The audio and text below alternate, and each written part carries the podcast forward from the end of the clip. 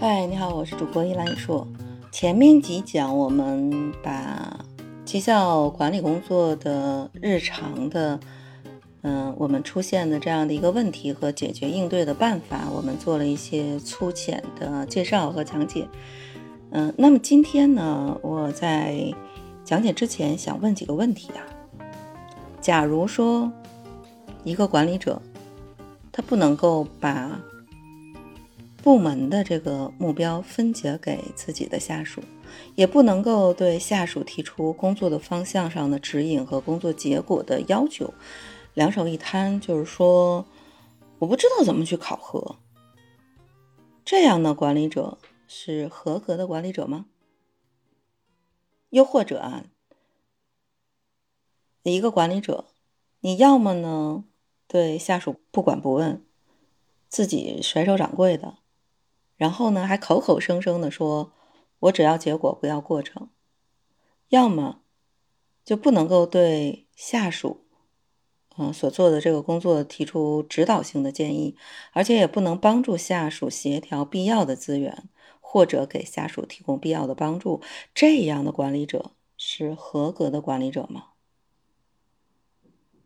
又或者，一个管理者让。所有的这个员工干和不干一个样，干多干少一个样，干好干坏一个样，就这样的管理者是合格的吗？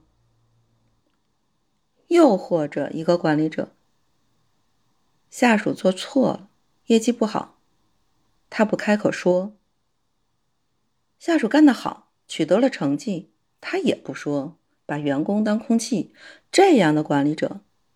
是合格的吗？当然，我想每个人心中的答案其实跟我的结论应该是一致的。那我们今天来讲，做好绩效管理是管理者上岗的条件之一。哎呀，绩效这个事儿啊，真的不好整啊！就谈到绩效管理这个事儿，很多的管理者非常非常的挠头。你这个考核的指标设计，你怎么才能更科学、更合理？而且你部门里边不同的员工干不同的这个工作，你怎么去用不同的指标去考核呢？而且你好多只能定性考核的工作任务和日常的工作，你怎么考核呀？你不同的员工干不同的活儿，用不同的考核指标考核，那不累死了？哎，我觉得这个。部门员工表现都挺好的呀，大家都挺努力的。你怎么找一个末位的出来？你怎么强制分布啊？还有，这公司天天要求我们跟员工绩效面谈，活儿都干不完，你谈个鬼呀！当然，这个是我们听到很多的管理者他的心声是这个样子的。但是更要命的是什么呢？是考核的结果往往。还跟员工的待遇挂钩，你准确的评价员工已经很难了，好不容易评价完了，然后这结果一公布，员工又会因为这样那样的问题再来找管理者去理论，所以很多的管理者说绩绩效管理难呐，难就在于说它是一种痛苦，是一种负担，所以常见的我们企业当中很多的这个情况就是管理者。有意无意的对绩效管理采取抵触或者逃避的状态，把绩效管理和自己对部门的管理搞成了两张皮。那造成这种情况的原因是，这些管理者没有深刻的认识到自己从普通员工成长为管理者到底意味了什么，也没有清晰的认识到自己作为一个管理者应有的责任和担当是什么。你当一个普通员工或者优秀员工的时候，你只需要做一个单打独斗英雄就好了。但是，你一旦被提拔为管理者，你有了这个管理的对象，你就要从自己做事儿变成带领下属做事儿。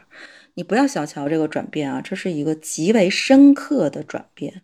如果这个时候管理者还是用个人英雄主义单打独斗的话，你可能遇到事儿就自己上，你团队的成员反而没有机会获得成长。而且关键的问题是啊，你成为一个管理者之后，假如说你的团队小，你单打独斗可能还搞得定三五个人嘛。但如果你的团队在十个人的规模或者十个人规模以上了，那你绝对不可能是一个管理者一个人能单打独斗就能完成的目标，你必须依靠团队的力量去完成。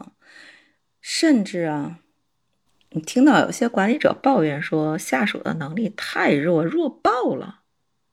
哎，我就问你，你下属的能力要比你强，他当你领导好吧？你管理者就是要带一群能力往往不如自己的员工去完成组织下达的这样的一个任务和指标。当然，这个任务和指标年年还要去增长。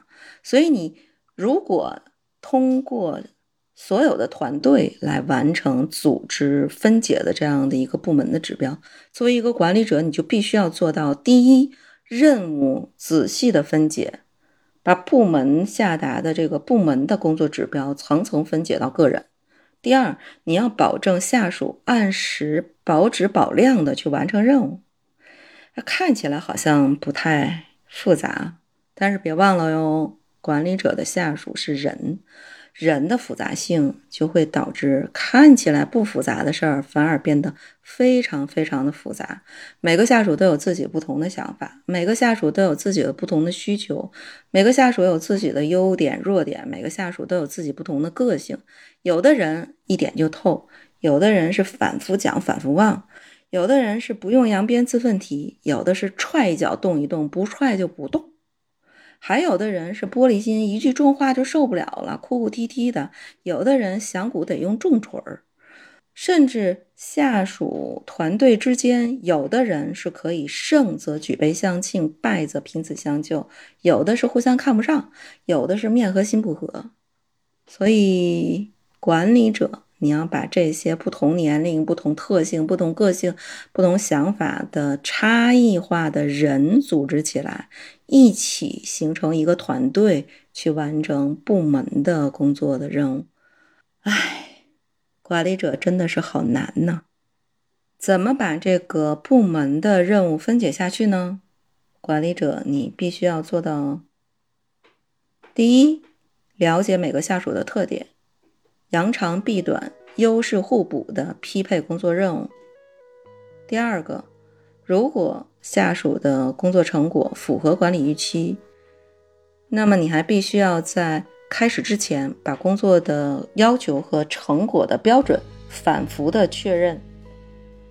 第三个呢，你要及时的去跟进他们工作开展的这个情况，要定期的检查、定期的沟通。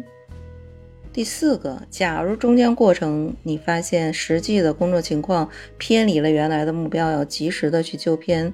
第五，你要能够为下属提供需要的帮助资源，必要的时候你必须要下场子，带着下属干，来去解决他超出能力范围的遇到的这种所谓的难题。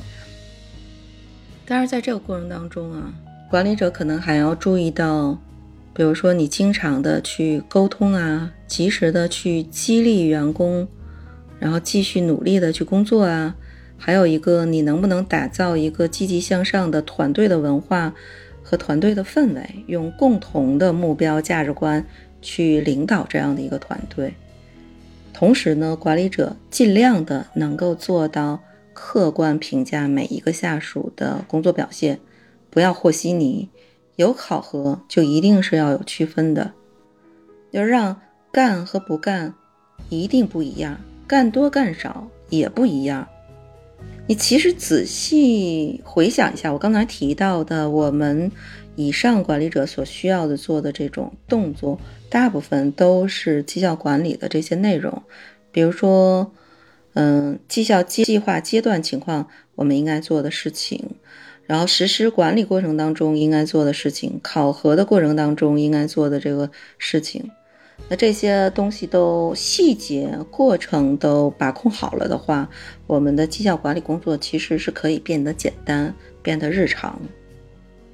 所以掌握绩效管理的知识和方法，是走上管理岗位的必修课。